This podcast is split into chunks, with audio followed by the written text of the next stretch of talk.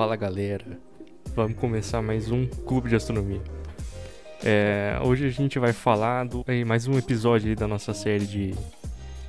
é, como a gente chama essa série mesmo? Ah, sei lá, uma série de povos antigos e suas mitologias e o céu.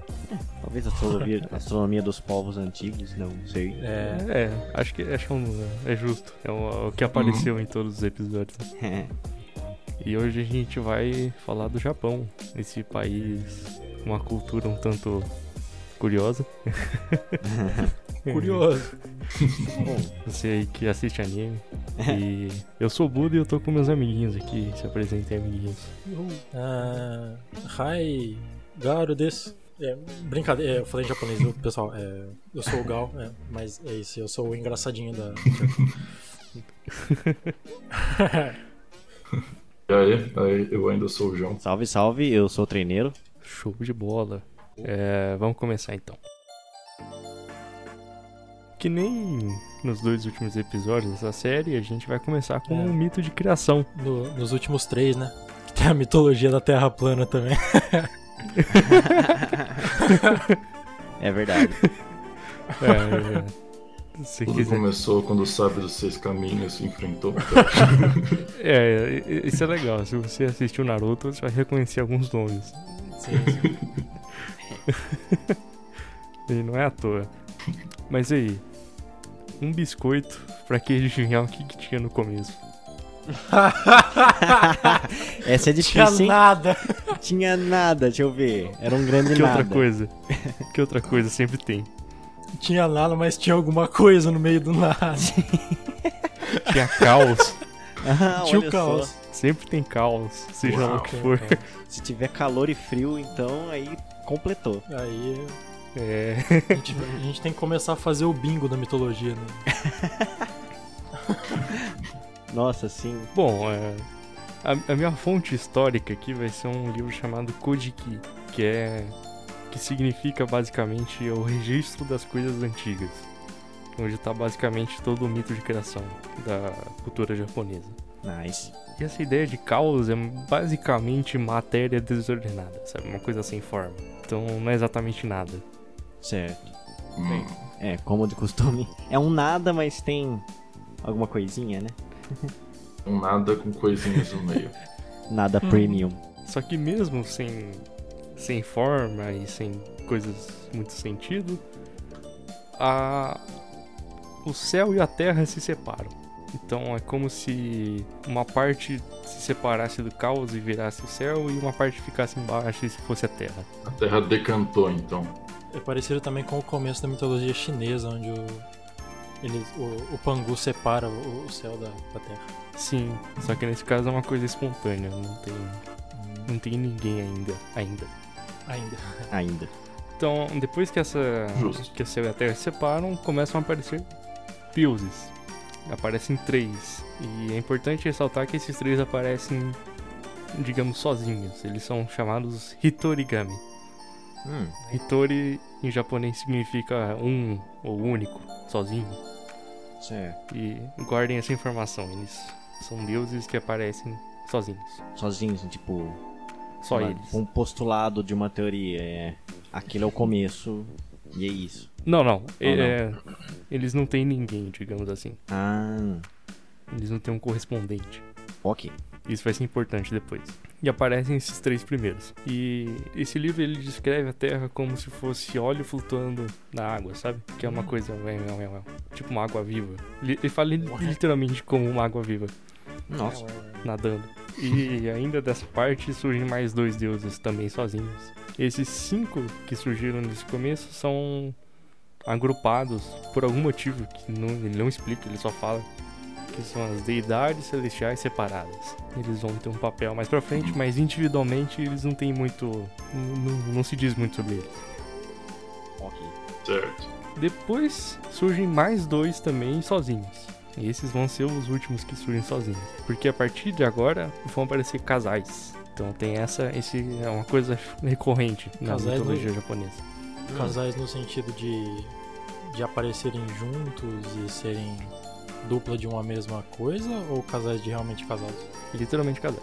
Hum, Ah, um deus e uma deusa, e eles são casados. Nice. Uhum. E vão surgindo mais cinco. Cinco casais dessa vez. Junto com esses últimos dois, eles são as sete gerações da Era dos Deuses. Eles também são agrupados assim. Os dois últimos que surgem são Izanagi, um deus, e Izanami, uma deusa. E eles vão. Quem- A pra primeira curte um- referência. pra quem curte um Narutinho, Aí. Primeira referência de Naruto, hein? Vamos contando. né? É. Eu, eu não Só sei, eu não assisti, então não não pego as referências. Primeiro é de outra geração. é do Shippuden. Não. Enfim. É. Tá, e estão esses deuses lá no meio do nada. E os cinco deuses é, separados lá falam pra Izanagi. Izanagi fala: desce lá e completem e solidifiquem essa terra à deriva. E dão a eles uma lança com joias. Uma lança bonita. Então eles vão lá e ficam numa ponte que separa o céu e a terra. E muitos historiadores. Historiador, muitos historiadores Muitas pessoas que estudam história argumentam que é- essa ponte que eles fazem referência é a Via Láctea. Olha só que interessante. Legal. E, e faz sentido eles fazerem uma referência Via Láctea, Via Láctea porque nessa época É com nessa época com menos poluição tanto visual quanto na atmosfera, eu acho que seria ah, o, o céu ia ser bem mais bem mais claro de ver o que estava acontecendo lá em cima.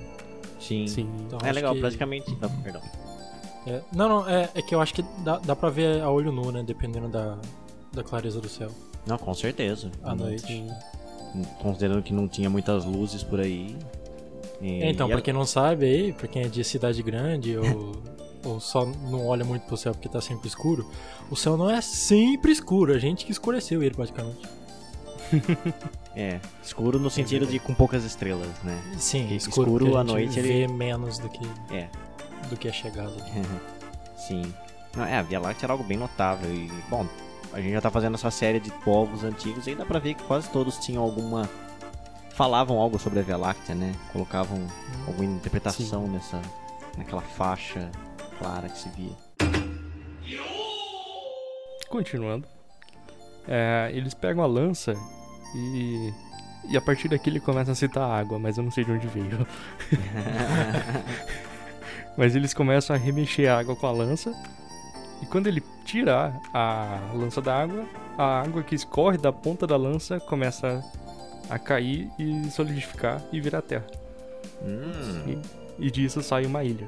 Hum, seria o Japão? É uma, uma das ilhas do Japão, na verdade. Chama Onogoro. Então a terra é sujeira de lança que ele tirou né? A ori- é, Vocês vão ver a origem do resto da Terra, é pior ainda. Bom, uma delas, a gente já viu uma aqui que era uri... a água era urina, né? Então vamos ver. Aguardamos aí. Então, eles fazem essa primeira ilha e começam a viver nela. Nossa, que legal, tá? Felizes, eles eram deuses jovens e tal. Aí a Izanami, a deusa, tem ideia: vamos nos casar. Hum, E pede Izanagi em casamento. Hum, Ok, o Iz- o Izanagi até fica meio. hum, a tradição é que o homem tome iniciativa, mas tudo bem. Não tem problema, vamos continuar. certo.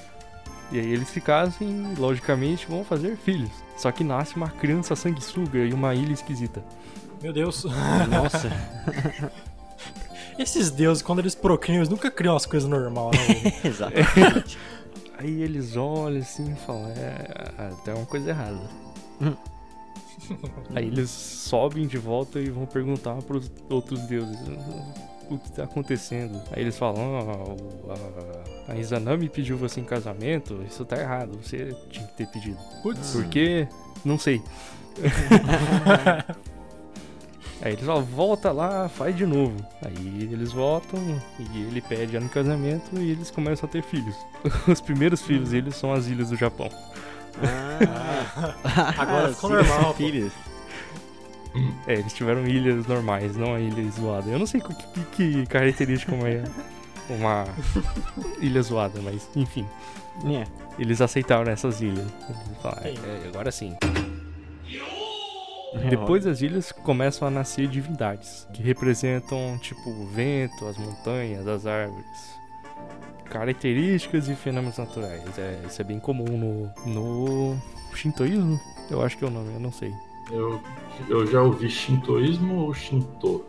Mas eu não sei qual que é o correto em qual circunstância. Enfim, é, eles têm esses filhos. E num dado momento, a Izanami dá, dá à luz à divindade do fogo. Só que ao nascer, essa divindade queima ela e deixa ela Hum. doente. E outra vez, pessoas que estudam história é, associam isso a erupções de vulcão, que acontece muito por lá. É, eu imaginei que o Morre. vulcão teria que entrar em algum momento. É, eu já tava pensando nisso também. Que é uma área bastante movimentada nesse contexto. Aham. Porque eu tô, eu tô suavizando a história aqui, mas é um negócio bem escroto. a descrição dessa parte. Nossa. É, ela adoece e olha só que interessante, dos excrementos delas começa a surgir divindade. É, Ops! ó, eu vou dar três exemplos e vocês, vocês tentam adivinhar. São divindades da terra, da argila, da água. Compreendem? Ah, tá. Então, essa história se repete também da China. Hum. É. Hum, Enfim, ela adoece Entendi. de tal forma que ela morre. Olha só, deuses morrem nessa parte. Hum. Interessante isso. Curioso. God of War. É, A próxima parte é muito God of War. Ah, Porque o Izanagi pega e mata o filho, porque ele fica puto. nossa. Do, pera, do nada ou teve alguma historinha por trás disso? Não, ele, é, tipo, literalmente, ele nasce, queima a mãe, a mãe morre e o Izanagi mata o filho com uma espada. Ah, tá. Entendi. E a descrição também é uma coisa muito feia de se falar. Mas do sangue do Deus do Fogo surgem outras divindades relacionadas ao fogo, pedra, trovão e água. E associam isso à fabricação de espadas, porque são deuses que surgiram da espada. Hum. E fogo, pedra e água são coisas que você precisa pra fazer uma espada. Hum. Justo. A fabricação de espada era uma coisa tão importante na cultura, né? Pois é. Poxa, astronomia dos caras, no- na origem do universo dos caras, tá. Fabricação de espada. É real. E dos membros cortados dele também surgem divindades. Aí o Izanagi fala: Não, eu não aceito isso. Eu não vou entregar a minha esposa só por causa de uma criança. E ele vai até o mundo dos mortos pra ir atrás dela. O inferno de Dante E- é bonito. Tipo isso. Só que aí tem essa parte que ele, ele descreve que a Izanami já tinha comido a comida do inferno. Ou do- da Terra dos Mortos. Hum. E aí você. É meio que interpretativo o que isso quer dizer. Hum. Quer dizer que ela já fazia parte daquele lugar. que- Entende? É alguma coisa nesse sentido. Se você come numa comida de um Uhum. lugar, você de certa forma pertence àquele lugar. Hum, ok. Ele chega lá e fica na porta conversando com ela, fala, ah, eu vim ver você e tal. Aí ela fala, não, não olha pra mim ainda. Eu vou conversar com os deuses do mundo dos mortos e pedir pra voltar. E ela vai no palácio da morte lá e começa a conversar com os deuses e demora muito. Izanagi fica impaciente e vai atrás dela. Quando ele chega lá, ela tá cheia de vermes, Nossa. toda podre, negócio feio. Mas tipo, viva? Sim, É. ela tá Morta, morta, na real, né? mas- em efeito assim. Ah, tá. Ah, tá. Só que ela. Ela tá no mundo dos mortos, né? Ah. Aí ele olha aquilo, toma um susto e foge. Sacanagem. E aí é, é uma parte que eu não entendi muito, porque aparentemente os pêssegos ajudaram ele a fugir, eu não entendi como. Pêssegos. Os Pêssegos. Aham. É, e os pêssegos são Ah, tá. abençoados até Ah. hoje por causa disso. Eu não sei porquê, eu não sei como. Nossa.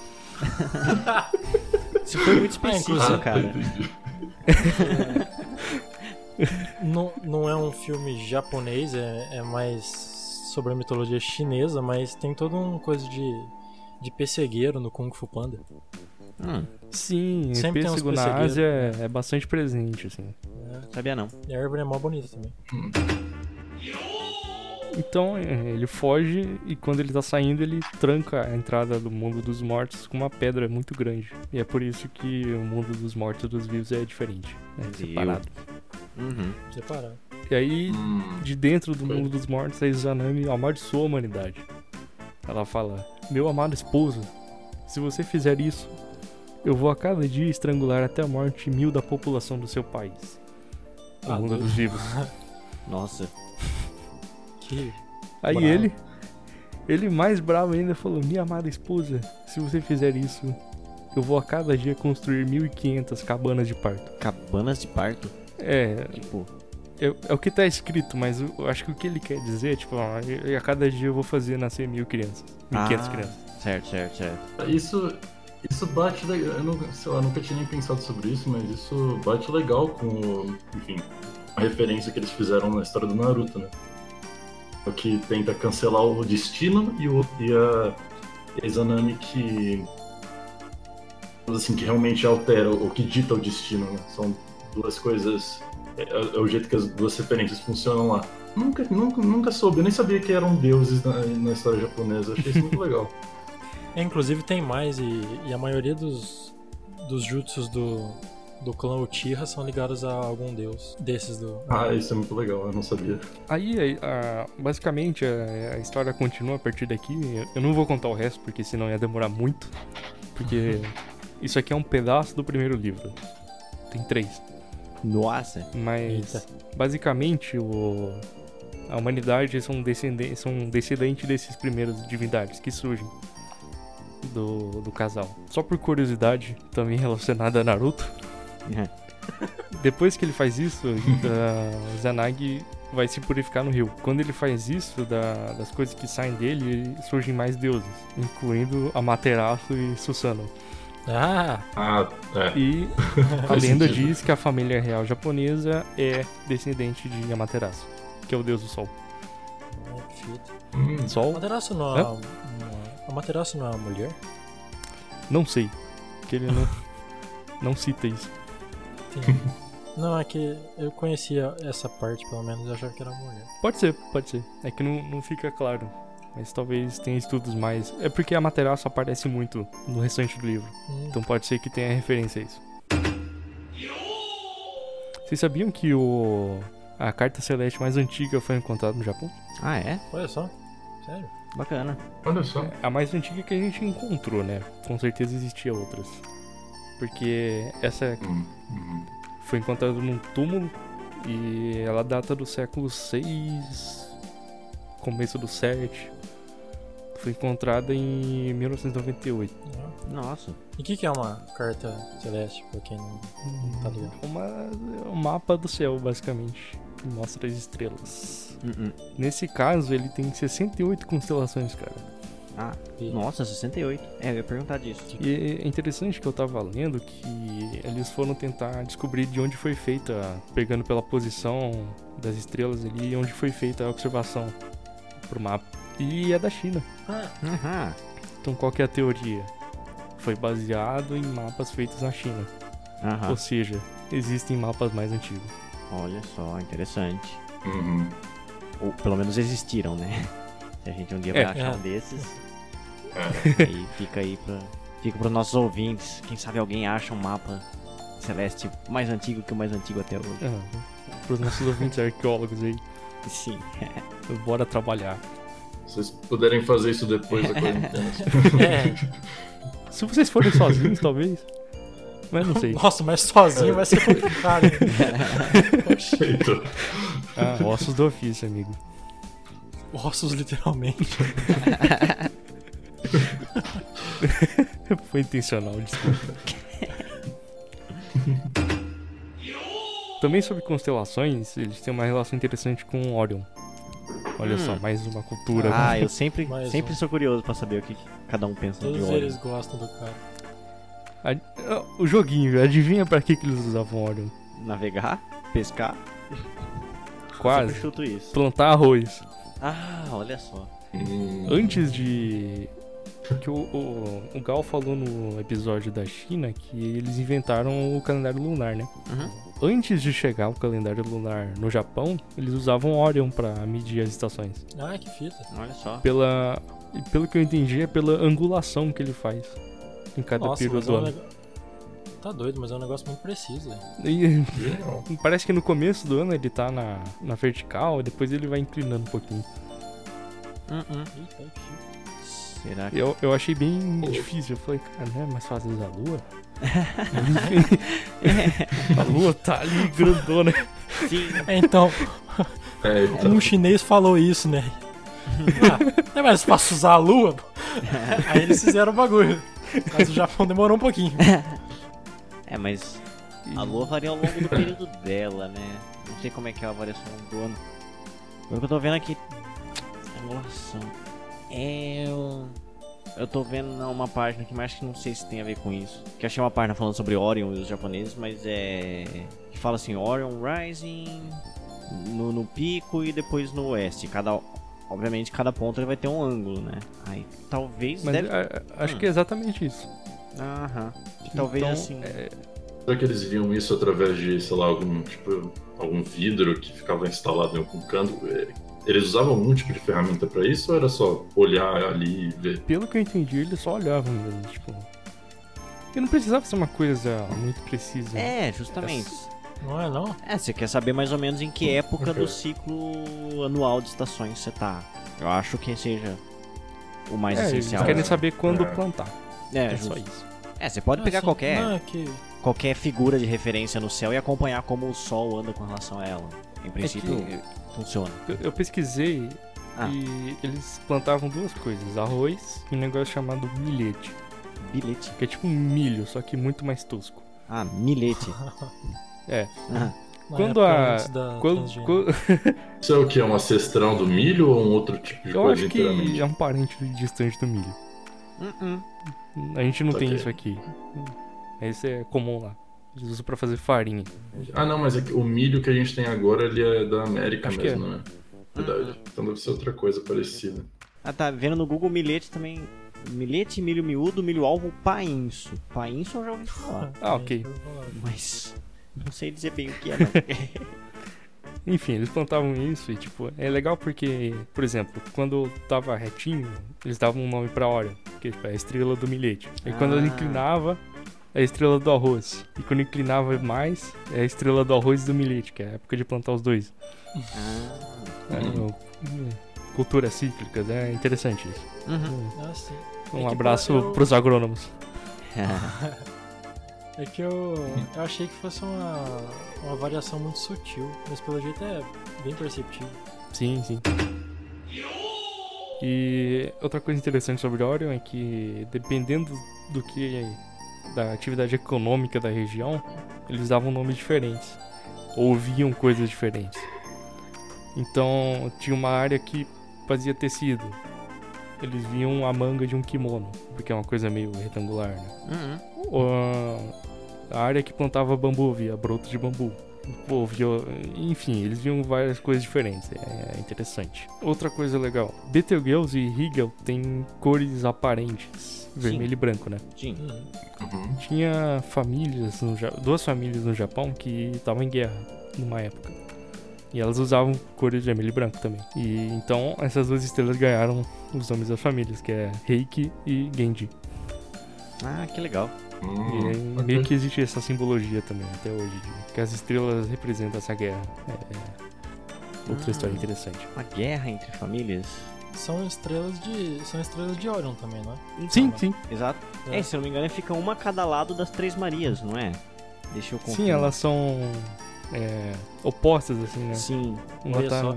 superior esquerda e outra inferior Se direita. for ver, se for ver as três Marias, faz, faz até um murinho entre elas. Exatamente. Sim, nossa, quando, eu- quando eu tava. é, quando eu fui lá na escola de astronomia, tava no ensino médio, e eu tava tentando decorar as constelações e os nomes, eu pensei assim que as Três Marias eram uma rede de vôlei. E Riga e Betelgeuse estavam jogando vôlei. E a bola seria. Qual é? Bellatrix. A bola tá mais pro lado da Betelgeuse, assim. Então fica uma a cada lado da rede. Cada, cada povo associa a sua cultura, né? No caso, eu jogava vôlei. É um jeito de ver, né? É um jeito de ver. É a, é a me- é a mesma essência, só que os japoneses foram um pouco mais intensos com essa rivalidade. Exatamente. Levaram um pouquinho a sério demais. Ah, legal. Agora eu vou contar uma lenda que relaciona o Japão com a lua. Talvez algum de vocês já conheçam. É o conto do cortador de bambu. Hum, É, é uma das coisas mais loucas que eu já li, porque não faz sentido nenhum. Vindo do Bura deve ser louco, né, velho? Oxi. Porque eu já tinha visto versões dessa história, mas eram versões tipo, pra fazer um filme, então eles davam uma, uma polida pra fazer sentido. Mas aqui eu peguei a história original. Vixe. Aí sim. E contava que tinha um senhorzinho que era cortador de bambu.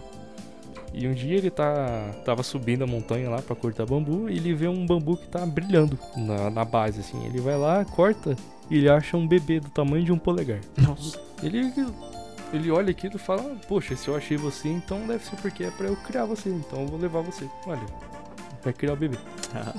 Dá três meses, o bebê cresce e vira um adulto. Eita.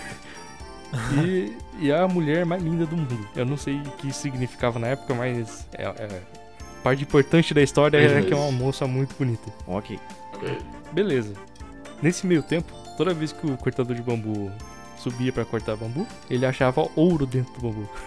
Então ele começa a juntar esse ouro pra dar uma vida top pra mulher, pra menina. E ele começa a ter meio que uma vida de rei, assim. Uhum. Aí ele chama um cara, eu não sei como é que funciona isso. Ele chama um cara pra dar um nome pra ela. E ela recebe o nome de Kaguya. Hã?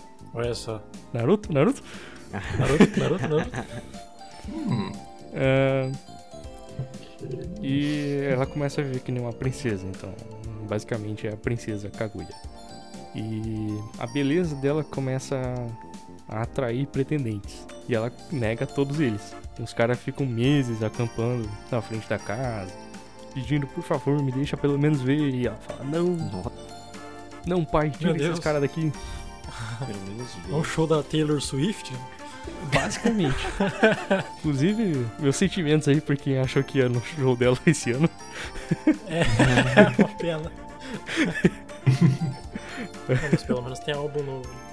É, tem dois. Enfim. E alguns caras tentam por anos até. Gente, quanto gado. E o pai dela olha esses caras e fala, mano, tem que dar uma chance pelo menos pra esses caras. Ele vai lá, conversa com ela, fala, pô, por favor, pelo menos fala com eles, não sei o que. um dia eu vou morrer, você vai ficar sozinha, é legal que você se case e tal. E você pode se casar com quem você quiser, não tem problema. Aí ela fala, tá, mas eu vou dar uma missão pra cada um e quem cumprir eu caso. Aí você vê que a menina é esperta, porque olha as coisas que ela pediu. Hum. Ela pediu a tigela de pedra do Buda. Gorumba. Apareceram na tua casa aí. É, eu não deixei.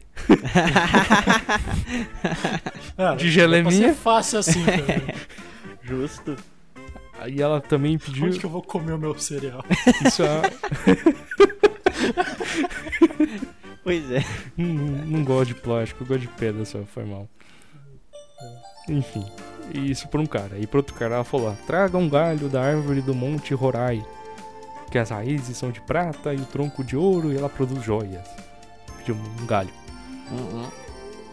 E pro terceiro ela falou: me traz um manto feito da pele dos ratos de fogo da China, que em tese é uma, uma pele que não queima. E pro quarto ela falou: uma joia de cinco cores da cabeça de um dragão. E do quinto, um búzio nascido de uma andorinha. Nossa. Vocês perceberam o que ela fez aqui, né? Hum, Além de pedir um monte de Ela- presentes aleatórios, não. Presentes pediu impossíveis. Coisas impossíveis. Ah, Ela não queria se casar. ah sim. Aí eles ficam meio chateados, mas vão, vão atrás das coisas. É. Mano, não subestima um- os gado não, velho. Acho que os caras conseguiram É. vida. Não subestimar. Aí o primeiro foi lá, foi atrás da tigela. Vai, vai até a Índia, a China, busca, não acha e tenta trazer uma tigela falsa. Mas ela descobre e fala, sai, some daqui.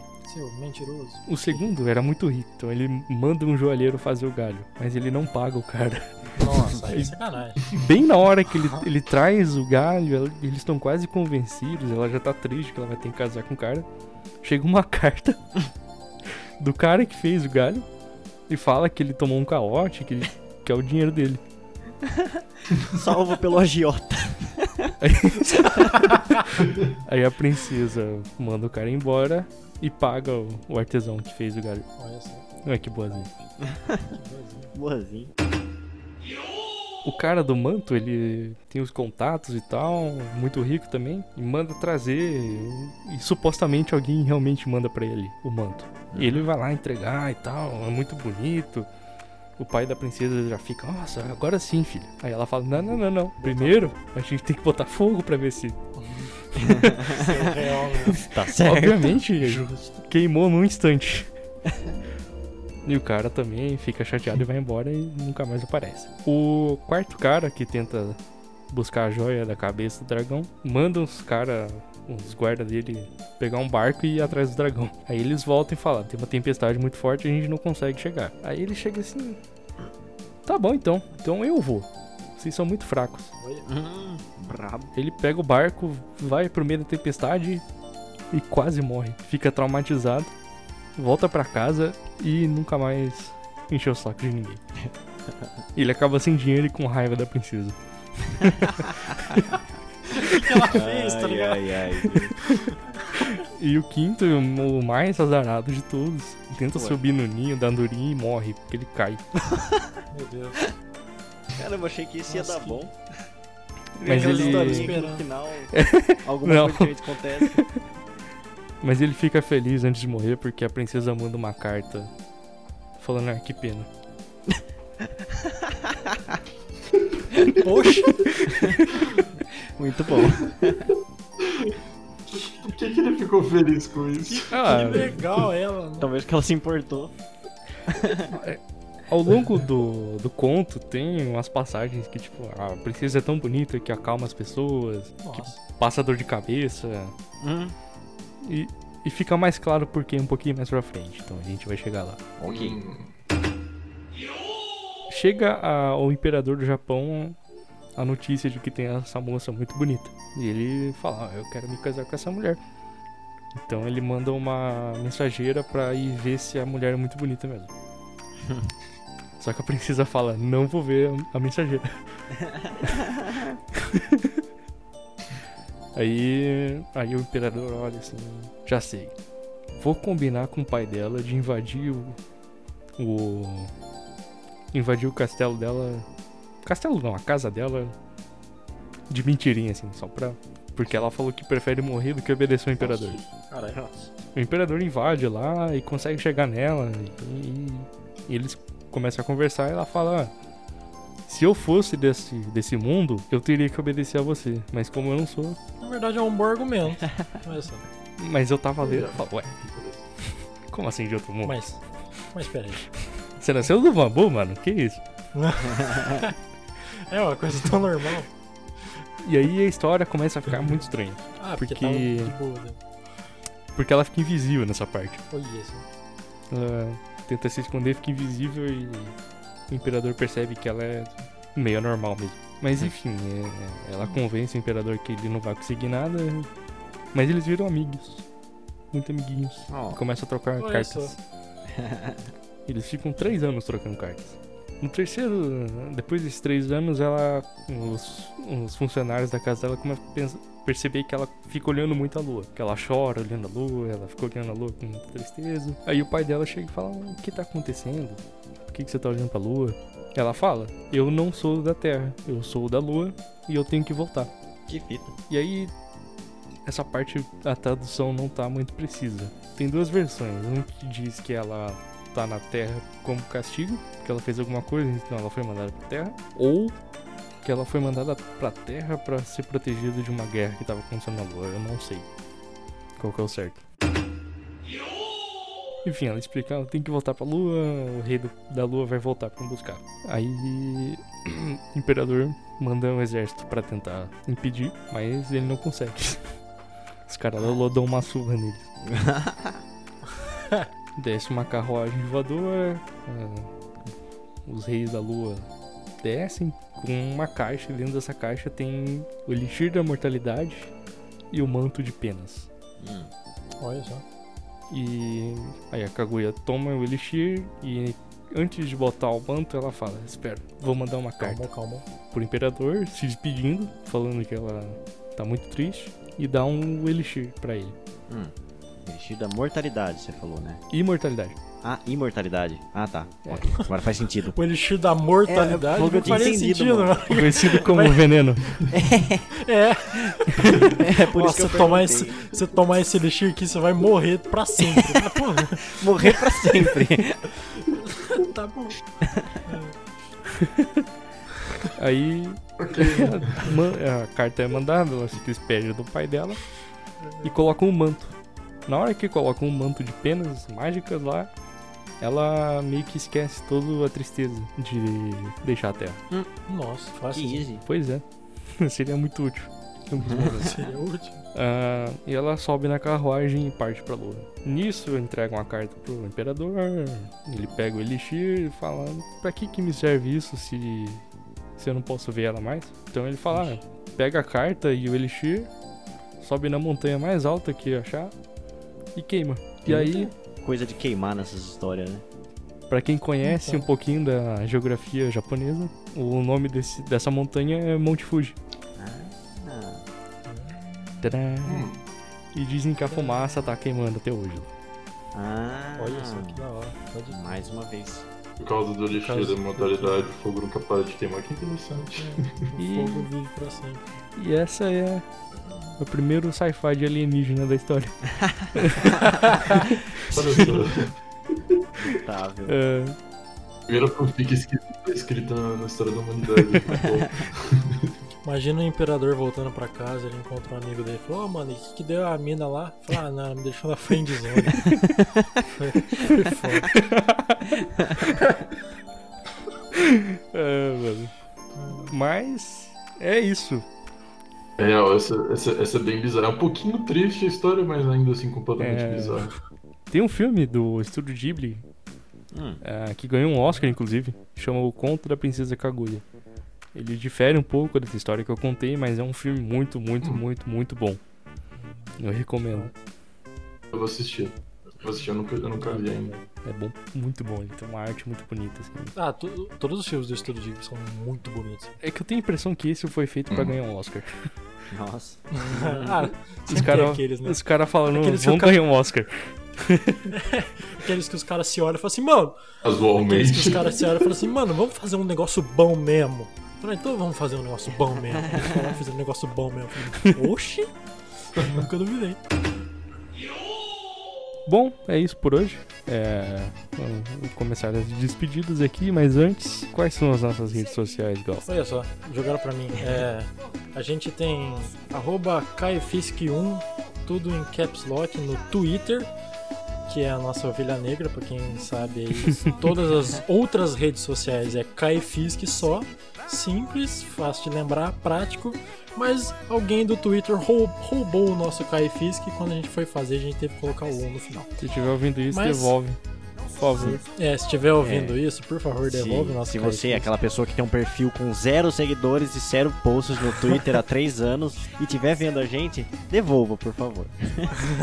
Lembrando que é Caifisk com F mudo, tá? Não vou Ah, sim, procurar é, um. Caifisk, não, que não dá certo. KaiFisk é de C-A-I-F-S-C.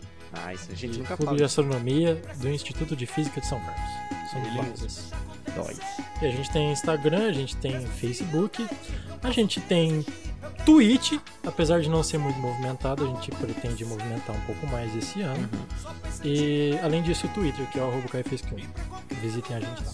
E onde esse povo pode ouvir a gente? Ah, se você está ouvindo a gente, você sabe onde ouvir a gente. É, a gente tem uma paginazinha no Anchor, a gente tem paginazinha no Spotify. é, basicamente o, a mídia de pre- a- o aplicativo de preferência aí que você quiser. Provavelmente a gente tem também Google Podcasts, e etc.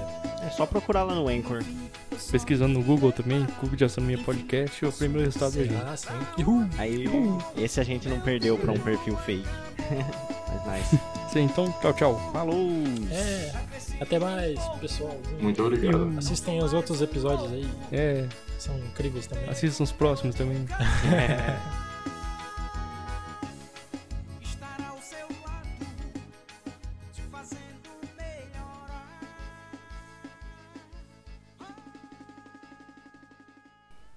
Aqui eu vou fazer um corte. Sim. Introdução legal do Clube de Astronomia. Tuts, tuts, tuts. Bate a claquete. tá, vamos lá.